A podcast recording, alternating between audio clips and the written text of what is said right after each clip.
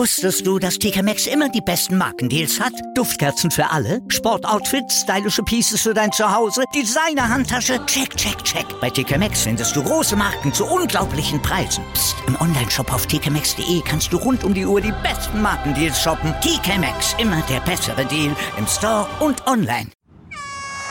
Kaltschneuzig aktuell. Der Wintersport des Tages auf meinsportpodcast.de. Die nordische Ski-WM in Seefeld ist weiterhin in vollem Gange und wir hier auf meinsportpodcast.de fassen natürlich auch den heutigen Donnerstag ausführlich zusammen. Mein Name ist Malte Asmus und bei mir unser Experte von Kaltschneuzig, der Redakteur von Spocks Österreich, Lukas Zara. Hallo Lukas.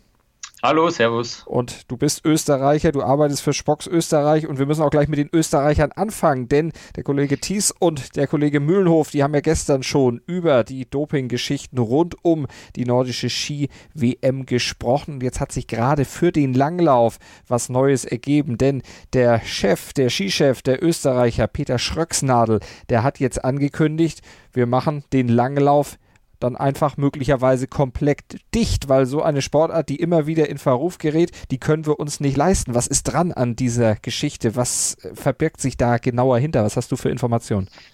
Ja, ähm, der, der Präsident Peter Schröcksnadel war äh, ja sichtlich emotional gestern äh, und hat das dann in den Abendstunden gegenüber dem ORF äh, verkündet, dass auf jeden Fall sich der ÖSV von Markus Gandler trennen wird. Das ist der Rennsportdirektor Langlauf und auch Biathlon. Das ist ein, äh, er ist für beide Sparten zuständig.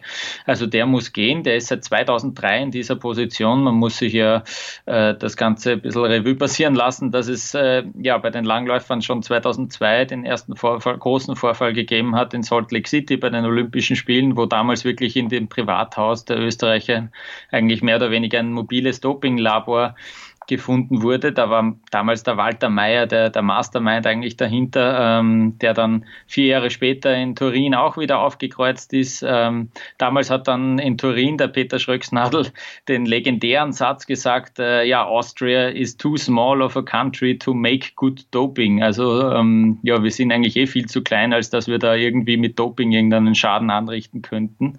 Ähm, ja, das sieht man immer wieder jetzt in den letzten Jahren, dass das äh, eben nicht so ist. Also ja, wobei, äh, wenn man sich die Ergebnisse anschaut von den Läufern, die jetzt äh, erwischt wurden, ähm, kann man das vielleicht eh sogar ernst nehmen. Ähm, aber es gab dann immer wieder Fälle, natürlich, Johannes Dürr ist jetzt auch immer äh, wieder in den Medien der Name. Und diesmal hat es eben auch wieder zwei Österreicher äh, ja, erwischt. Also äh, sie wurden ja da äh, aufgefasst, sogar einer auf frischer Tat äh, ertappt. Mhm. Ähm, da geht es um Max Hauke und um Dominik Baldorf, äh, zwei Langläufer, die jetzt äh, nicht unbedingt, die noch nie auf, ein, auf einem Weltcup-Podest standen, ähm, aber dennoch ja, da offenbar zu, zu verbotenen Mitteln gegriffen haben. Also, aber glaubst du, dass die Konsequenz mhm. vom ÖSV tatsächlich droht, jetzt gar keinen Langlauf mehr im Verband zu haben, da tatsächlich die Ausgliederung durchzusetzen? Genau, ja, zurück zu deiner Frage. Ähm, äh, ich glaube, dass das aus, äh, definitiv aus der Emotion heraus war, diese Aussage. Ähm, man würde sich, also er hat, er hat, gemeint, man will sich natürlich von diesen, von diesen Führungspositionen auch, auch trennen, von diesen Führungsleuten. Ähm, und dann wäre es ihm persönlich selbst am liebsten, wenn äh, der Langlauf ausgegliedert wird mhm. aus dem österreichischen Skiverband. Ich weiß nicht, wie das dann ausschauen würde. Dann würde eben eben ja der Langlaufverband äh, als eigenständiger, als eigenständiger Verband fungieren müssen. Ähm, ich glaube aber nicht, dass es dazu kommt. Da hat sich zum Beispiel der Felix Gottwald, der Öster beste österreichische Olympionike überhaupt, auch schon zu Wort gemeldet und das, äh, diese Idee kritisiert. Also ich glaube, da gibt es doch äh, durchaus genug andere Stimmen in Österreich, die dagegen arbeiten werden, weil einfach der ÖSV, also mit dem steht und fällt ja schon so recht vieles. Im, im Wintersport ist der ÖSV sicher äh, extrem exzellent etabliert und vernetzt. Das wäre ein herber Rückschlag und das würde de facto wirklich äh, mehr oder weniger das Ende des Langlaufs in Österreich bedeuten. Aber ich persönlich glaube, glaube nicht, dass der Langlauf äh, ja, eigenständig äh, handeln muss in den nächsten Jahren und ausgegliedert wird. Ich glaube nicht, dass es dazu kommen wird. Die Langlaufstaffel der österreichischen Herren ist auf jeden Fall zurückgezogen worden, wird am Freitag bei der Männerstaffel nicht an den Start gehen können. Jetzt müssen wir wieder sportlich werden. Das werden wir natürlich weiter beobachten, alles was rund um dieses Doping-Thema kommt. Aber müssen auch etwas sportlich werden, denn heute gab es ja auch noch eine sportliche Entscheidung und die war zumindest nach aktuellen Erkenntnissen erstmal sauber. Die Staffel über 4x5 Kilometer der Damen, die stand nämlich heute auf dem Programm und da hat sich die deutsche Mannschaft mit einem wirklich starken vierten Platz in Szene gesetzt. Vierter Platz hinter Weltmeister Schweden, Platz 2 ging an Norwegen und Platz 3 an Russland. Bevor wir auf die Deutschen kommen, Lukas, gucken wir aufs Podium und stellen erstmal fest, also die Schwedinnen vorne, das war eine doch recht große Überraschung. Ebba Andersson, Frieda Karlsson, Charlotte Kaller und Stina Nielsen, denn dass die ganz oben landen würden, das hatte man vielleicht nicht unbedingt erwartet. Das war tatsächlich überraschend und ich höre schon, ich habe schon einzelne Stimmen gehört, in Norwegen herrscht Staatstrauer, weil sie tatsächlich jetzt äh, eine Goldmedaille im Langlauf verpasst haben. Äh, aber auch das soll vorkommen. Ja, und die, die, die Schwedinnen haben es äh, tatsächlich geschafft, damit zwei zwei jungen Läuferinnen äh, auf der Klassikstrecke haben sie schon Tempo vorgegeben eigentlich. Äh, und dann Charlotte Kaller war eigentlich diejenige, die dann äh, dafür verantwortlich war auf der dritten Runde, auf der ersten Skating-Runde, äh, dass da eine Lücke aufgegangen ist. Die hat sich absetzen können, äh, hat circa 20 Sekunden äh, herausgelaufen auf die Norwegerin Astrid Jakobsen. Und äh, mit dieser Lücke wurde, musste dann Therese Johaug, die bisherige ja, Starläuferin eigentlich dieser WM auch, ähm, ins Rennen gehen, konnte diese Lücke mit Mühe schließen und war dann einfach auch ja, im, im Zielsprint äh, dann zu schwach, mhm. hatte einfach zu wenige Körner und Stina Lies, Nilsson hat sich dort dann, ja, hat den Zielsprint von vorne weg eigentlich, äh, ja, dann in, in, unter Kontrolle gehabt und dann ja äh, Therese Joag eigentlich stehen lassen. Und so äh, krönten sich also die Schwedinnen heute zu, zu den Weltmeisterinnen. Drei Sekunden zehn, der Vorsprung am Ende, also für die Schwedin vorne, die entsprechend jubelten. Du hast schon gesagt, in Norwegen Staatstrauer, das ist man da auch nicht wirklich gewohnt, im Langlauf eben nicht Gold zu halten. Silber für die wahrscheinlich eine richtige Niederlage dann. Ja, vor allem deswegen, weil es eben äh, ein extrem prestigeträchtiger Wettbewerb ist äh, in, in den Skandinavi skandinavischen Ländern. Ähm, also da geht es um viel Ehre. Äh, die Staffel ist äh, doch, wird doch angesehen auch als gewissermaßen als die Königsdisziplin. Es geht um die Mannschaft, es geht darum, wer hat wirklich dem, ja, dem, vom, vom, Verband heraus auch äh, die besten Frauen und Männer äh, zur Verfügung und äh, de deswegen ist vielleicht auch ja, der Ärger ein bisschen größer, gerade in dieser Disziplin geschlagen zu werden. Die Russin auf Platz 3 mit 2 Minuten 0380 dann hinter den Weltmeisterinnen. Das sind ja auch Riesenabstände. Genau, ja, also da sieht man schon, wie dominant eigentlich dieses, äh, diese Zweikampf war zwischen Schweden und Norwegen, dass da auch keine Mannschaft äh, sonst mitgehen konnte, eben über zwei Minuten schon äh, reichen, ja, Rückstand reichen dann zur Bronze für die Russinnen, die ja gemeinsam mit Deutschland da äh, sich lange gehalten haben und dann eben auf der vierten Runde eigentlich äh, war es dann recht schnell klar, dass, dass Russland da die Bronzemedaille holen wird. Hm, da hatte es dann tatsächlich dieses Duell zunächst mit den Deutschen gegeben bei doch sehr nassem und tiefem Schnee. Äh, für wen war das letztlich vielleicht auch ein kleiner Vorteil von den äh, vier Nationen da vorne? Ja, gut, äh, das ist da, da, da ähm, da haben sich natürlich alle Athletinnen auch wieder ein bisschen, äh, ja, es war schwierig natürlich, äh, auch dann später bei den Kombinierern. Äh, das haben wir jetzt schon ein paar Tage gesehen in Seefeld. Eigentlich exzellentes, herrliches Wetter für mhm. die Fans, super, die teilweise dann in kurzen Ärmeln schon dastehen können. Für die Athletinnen und Athleten natürlich äußerst anstrengend. Die Loipe sehr, sehr tief. Da geht es auch darum, das richtige Material zu haben, natürlich, dass man da, wenn man das richtige Material hat, vielleicht das, ja, ein paar Körner sparen kann an, an, an der Ausdauer und an der Kraft. Ähm, aber ja, äh, am Ende dann äh, ja, leider, leider hat es nie, nicht ganz gereicht für eine, für eine Medaille für das deutsche Team. Aber Platz 4, muss man sagen, nicht Bronze verloren, Platz 4 gewonnen. Absolut, also damit war nicht zu rechnen. Ähm, die zwei, ja, eigentlich über drei Runden hat ja Deutschland, war wirklich noch auf Medaillenkurs. Bis zum dritten Wechsel äh, lag man da in Schlagdistanz äh, zusammen mit Russland.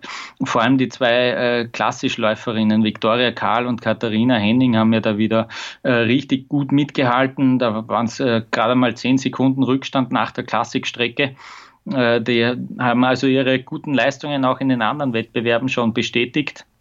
Und dann im Skating, ja, hat sich dann ähm, ein bisschen äh, Russland auch als, als das kompaktere, als das insgesamt etwas stärkere Team ähm, ja, herauskristallisiert. Man war wirklich relativ knapp dran eigentlich an einer Sensation, äh, an der ersten Medaille seit äh, bei einem Großereignis seit Olympia 2014. Damals gab es ja auch Bronze. Äh, das deutsche Team, da, da, ist keine, keine Dame mehr dabei von mhm. diesem Großereignis damals, ähm, ist ein junges Team teilweise. Ähm, also das gibt auch ein bisschen Hoffnung und äh, absolut, so wie du gesagt hast, also ein, ein vierter Platz, der sich durchaus sehen lassen kann. War ja schon die nächste gute Platzierung. Viktoria Kalia zum Auftakt im Sprint auch gut unterwegs gewesen, vorne dran geschnuppert und da ja auch gesagt, so weit ist die Weltspitze gar nicht drin, äh, gar nicht weg. Wir sind in der erweiterten Weltspitze drin. Ist das was, was man aus dieser WM mitnehmen kann? Die Deutschen lauern, das kann in den nächsten Jahren mit Blick dann auch auf die nächsten Olympischen Spiele dann vielleicht äh, schon was werden. Entwickelt sich da was? Gab ja im deutschen Lager auch Diskussionen. Jochen Behle, der ehemalige Bundestrainer, hat gesagt, na, ich weiß nicht, ob Schlickenrieder, der neue Bundestrainer, da so der richtige Mann für so einen Neuaufbau ist. Mhm, also ich bin ja nicht allzu nah dran am deutschen Team, muss ich auch zugeben, aber absolut, das ist ein Ergebnis, das sich sehen lassen kann, auf das man aufbauen äh, kann, äh, das auch Mut gibt für die nächsten Jahre. Du hast es auch angesprochen, da kann man auch hinarbeiten auf die nächsten Großereignisse in zwei Jahren und in drei Jahren dann mit den nächsten Olympischen Spielen. Äh, da kann ja, da tut sich auf jeden Fall was. Man kann das jetzt auch besser vermarkten, verkaufen. Äh, man kann, hat eine Referenz sozusagen. Äh, schaut her, wir, wir haben uns gut verkauft in Seefeld, also das könnte durchaus äh, ja, für die Zukunft äh, vielversprechend sein. Also die deutschen Damen sind dran an der Weltspitze. Gab keine Medaille, genauso wenig wie bei den Herren, bei den nordisch Kombinierten dann am heutigen Tag, dann beim Springen und Laufen über 10 Kilometer. Das wurde heute ausgetragen und erstmals seit Falun 2015 stand kein deutscher Kombinierer bei einer WM ganz oben auf dem Podest. Stattdessen äh, Magnus Rieber, der Norweger, ganz oben gewesen, Bernhard Gruber, der Österreicher Zweiter und Akito Watabe, der holte sich Platz 3. Ähm, Jarl Magnus Rieber, das war einer, 21 Jahre alt, ist er erst Gesamtweltcupsieger, ist er auch schon. Die WM-Medaille fehlte so einem jungen Mann natürlich noch. Wie hat er sich die geholt? Wie hat er sich bei den Bedingungen dann heute durch Springen und Laufen äh, durchgesetzt? Genau, vor ein paar Tagen haben wir noch gesprochen davon, dass er jetzt vielleicht auch unter dem Druck ein bisschen zerbrochen ist. Auf der Großschanze äh, hat er nicht das gezeigt, was er eigentlich schon in dieser Saison immer wieder mal äh, gezeigt hat. Er ist ja mittlerweile jetzt schon Gesamtweltcupsieger. Noch vor der WM äh, krönte er sich zu dem äh, Titel. Und jetzt auf der Normalschanze in, in Seefeld, äh, ja, ähm, hatte er wirklich auch schon beim Springen sehr schwierige Bedingungen, denn es war doch sehr windig. Es gab immer wieder Unterbrechungen und gerade bei ihm ihm. Er musste also wirklich auch zweimal wieder den Backen verlassen, kurz äh, durchschütteln, sich durchschütteln und, und aufstehen, äh, ehe er es wieder ähm, probiert äh, hat. Und beim dritten Versuch konnte er dann also, hat er das Freizeichen bekommen und hat dann wirklich dort einen exzellenten Sprung gezeigt und konnte diesen Sprungdurchgang sogar gewinnen. Also da haben die Nerven wirklich gehalten heute. Mhm. Das muss man ganz klar so sagen. Und dann ist er mit einem leichten Vorsprung auch schon in die Loipe gegangen. Und das war sicher der Grundstein, denn in der Loipe hat er auch seine Stärke. Stärken. Da hat er sich also sowohl nach dem Springen als nach dem Laufen dann auf Platz 1 wieder gefunden. Dahinter äh, gab es ja auch einige, die zwar gut gesprungen sind, dann aber entsprechend beim Laufen so ein bisschen, ja, vielleicht auch an den Bedingungen gescheitert sind. Wir hatten es ja schon gesagt, warm, äh, entsprechend tief die Loipe, vielleicht auch ein bisschen verwachst. Wie würdest du es einschätzen? Ja, genau, natürlich. Äh, es waren, je schwieriger auch die Bedingungen sind, äh, denke ich, umso schwieriger wird es natürlich auch für, für Leute, die jetzt eher auf der, auf der Sprungschanze ihre Stärken haben, äh, dann im, im Langlauf mitzuhalten. Das hat natürlich sicher eine Rolle gespielt, aber es war dennoch so, dass auch die starken Springer einfach eigentlich, wir haben das auch schon gehört in einem Interview mit Georg Hettich, das ein Kollege von mir bei Kaltschneuzig durchgeführt hat, ähm, sehr, sehr hörenswert auf jeden Fall auch, ähm, der hat ja auch gemeint, dass der, der ganze Sport eigentlich ein bisschen sprunglastiger geworden mhm. ist. Äh, vor einigen Jahren, vor vielen Jahren war ja auch die Langlaufstrecke noch zum Beispiel länger, ja. Äh, und jetzt ist es einfach auch so, dass man sich im, im, im Springen auch nicht mehr so die großen äh, Rückstände dann erlauben kann, weil einfach das, äh, ja, da, da das Niveau viel besser geworden ist. Der Anlauf ist viel geringer auf der Schanze, deswegen äh, muss man einfach auf der Schanze auch schon richtig stark sein. Und dann äh, hat sich das auch im Langlauf etwas, etwas mehr auch zusammengeschoben aus meiner Sicht. Äh, Jan Magnus Rieber, der hatte 135,6 Punkte nach dem Springen. Bernhard Gruber, der am Ende Zweiter geworden ist, 130,2. Wie hast du den Österreicher, deinen Landsmann gesehen und war diese Silbermedaille letztlich wirklich das erhoffte Balsam dann auf die, wir haben es eingangs besprochen, dann doch sehr doping geschundene österreichische Seele? Das tut natürlich gut, dass wir da auch gute Nachrichten haben. Beim Bernhard Gruber ist es so, dass der wirklich im allerletzten Moment dieses WM-Ticket gelöst hat. Ja? Also er ist ja ein Routinier mit seinen 36 Jahren, war in Falun 2015 schon Weltmeister. Äh, und äh, ja, er, er war eigentlich äh, in dieser Saison nicht, nicht der stärkste Österreicher, hat mhm. aber heute Vormittag dann einen exzellenten Sprung für seine Verhältnisse gezeigt und dann nur mit rund 20 Sekunden Rückstand äh, ist er in die Loipe gegangen und mittlerweile zählt Bernhard Gruber zu einer der, der, der stärksten Läufer äh, im Feld und das hat er auch heute wieder gezeigt. Also er hat es dann geschafft, diese Lücke auch zuzulaufen. Ähm, es gab dann eigentlich ein Paket von, ja, von vier Läufern äh, auf der letzten Runde dann ist Franz Josef Real, ein zweiter Österreicher, der klar seine Stärken auf der Schanze hat, äh, hat etwas abreißen lassen müssen und dann haben sich eigentlich die ersten drei äh, im Zielsprint ausgemacht. Mhm. Ähm, Bernhard Gruber hat dann vielleicht auch nicht mehr äh, allzu viel äh, Kraft gehabt für den Zielsprint, dadurch, äh, dass er eben diese Lücke schließen hat müssen zu Rieber.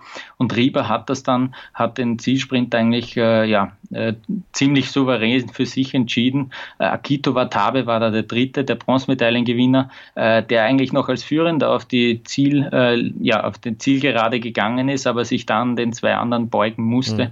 Aber Rieber hatte ganz klar die, die höchste Endgeschwindigkeit auf der Zielgerade und hat das ja verdient verdient, gewonnen. Auch ein smartes Rennen, auch von der Einteilung her, von der Krafteinteilung. Dann gucken wir mal auf die Deutschen. Johannes Ritzek, der war ja immerhin Titelverteidiger auf dieser Normalschanze und wurde am Ende Achter wie die anderen Deutschen auch, die dann auf den Plätzen Vincent Geiger 14, Erik Frenzel 16 und Fabian Riesel 17 landeten, hat er erst im Grunde schon im Sprung, ich will jetzt nicht sagen verkackt, aber im Grunde verloren. Ja, das, äh, das sehe ich auch so. Also um rund 12 Uhr, 20, 12.30 Uhr war eigentlich dieser Wettkampf dann schon ähm, ja, gewissermaßen vorbei für die Deutschen. Ähm, es ist ja so gewesen, dass der Johannes Ritzek es auf jeden Fall versucht hat, äh, nochmal äh, seinen Vor Rückstand von circa 1,16 äh, hat, hat der Rückstand, dass er den nochmal so gut wie es geht schließen kann auf die Spitze. Aber das, sein Problem war auch, dass er erst als 17. ins Rennen gegangen ist. Mhm. Es gab also viele andere Läufer auch vor ihm ihm. Äh, das, das Päckchen vorne war auch relativ groß das heißt, da wusste man auch schon, das Tempo wird dann auch äh, relativ hoch sein, auch an der Spitze. Äh, er hatte dann einen Zug mit dem Finnen Ilka Herola, der sicher als vermutlich der stärkste Langläufer überhaupt gilt im, im, im Kombinierer-Zirkus. Äh, dieser Zug, äh, ja, wie soll ich sagen, der hat halt einfach nicht so viel Geschwindigkeit am Anfang aufbauen können, wie man sich das vielleicht erhofft hätte, um aus deutscher Sicht dann doch noch äh, für eine Medaille sorgen zu können. Mhm. Das heißt, da, äh, wenn man dann auch noch auf die anderen schaut, Erik Frenzl, der Weltmeister auf der, auf der Großschanze, der hat einfach auch zu viel verloren auf der Schanze. Als 22. ist er erst in die Loipe gegangen. Äh, dasselbe auch bei Fabian Riesle, der als 18. gestartet ist. Also die haben da ganz klar ja äh, im, im Sprungdurchgang schon ihre Chancen etwas verpasst. Der Wind war es nicht. Wir haben einfach keine richtig guten Sprünge gemacht. Das war die Analyse hinterher von Bundestrainer Hermann Weinbuch, der dann auch mit Blick auf diese gerissene Siegesserie der Deutschen, die ja immerhin neun Wettkämpfe bei Weltmeisterschaften in Folge gewonnen hatten, äh, gesagt hat, dann klappt es halt mal nicht. Es gibt ja noch eine Chance. Am äh, Wochenende steht ja am Samstag dann noch der Teamwettkampf auf dem Programm wenn man jetzt die Normalschanze äh, damit ins Kalkül zieht, wie würdest du sagen, wer sind da am Wochenende die Favoriten für dich? Na, ich muss natürlich patriotisch sein und zuerst äh, die Österreicher nennen, denn äh, was man da gesehen hat heute wieder, ähm, alle vier in den Top 15 heute gelandet, äh, das gibt natürlich äh, ja, Zuversicht für den Teamwettkampf, aber man muss natürlich die deutsche Mannschaft als absoluten Top-Favoriten trotzdem nennen, auch wenn es heute vielleicht auf der Sprungschanze nicht so geklappt hat. Vielleicht schaffen sie es, dass sie sich noch verbessern. Es gibt ja morgen dann auch noch äh, durchaus die Möglichkeit zu trainieren. Am Samstag ist dann erst der Wettkampf und äh, ja, man hat ja auch noch, äh, man hat ja heute schon fünf Läufer am Start gehabt, also man hat da durchaus die, Aus äh, die, die, die, die Qual der Wahl, ja, wer soll, wer soll da antreten, wer, welch, wer soll das Quartett bilden. Ähm, und dann gibt es natürlich auch die norwegische Mannschaft, die für eine Medaille gut ist. Die Japaner sind immer stark, vor allem auf der Schanze und haben sich mittlerweile auch auf der Loipe gut etabliert. Also es gibt so, äh, ja, vielleicht sogar fünf, sechs Mannschaften, mhm. die dafür in Frage kommen. Wenn die Finnen einen guten Tag auf der Schanze erwischen, wären sie natürlich auch ein Kandidat. Also es wird sicher ein spannender Wettkampf, äh, wie auch schon auf der Großschanze äh, wir das gesehen haben. Ja. Und wir werden ihn verfolgen hier bei uns auf meinsportpodcast.de und dann zusammenfassen mit den Experten von Kaltschneuzig hier bei uns in der Sendung und zu hören gibt es das Ganze in der Kaltschneuzig Arena bzw. im Kaltschneuzig Kanal und im Sportplatz-Kanal hier bei uns auf meinsportpodcast.de. Ich sage vielen Dank an Lukas Zara von Kaltschneuzig und Spocks Österreich. Lukas, dank dir. Danke, Servus. Wusstest du, dass TK Maxx immer die besten Markendeals hat? Duftkerzen für alle, Sportoutfits, stylische Pieces für dein Zuhause, Designer-Handtasche, check, check, check. Bei TK Maxx findest du große Marken zu unglaublichen Preisen. Psst. im Onlineshop auf tkmaxx.de kannst du rund um die Uhr die besten Markendeals shoppen. TK Maxx, immer der bessere Deal im Store und online. Kaltschneuzig aktuell. Der Wintersport des Tages auf mein Sportpodcast.de. Wir klingen nicht nur gut, wenn wir direkt am Spielfeldrand stehen. Die Adler Mannheim bleiben der Tabellenführer in der deutschen Eishockeyliga. Oder direkt von der Schanze berichten. Wir haben einen spannenden ersten Durchgang gesehen. Bei den Springern Kamil Stoch führt vor Zielen Bartol. Wir sehen dabei auch noch gut aus. Borgia Sauerland ist offizieller Ausstatter von meinsportpodcast.de. Borgia Sauerland. Berufsbekleidung, Arbeitsschutz und mehr auf borgia-sauerland.de.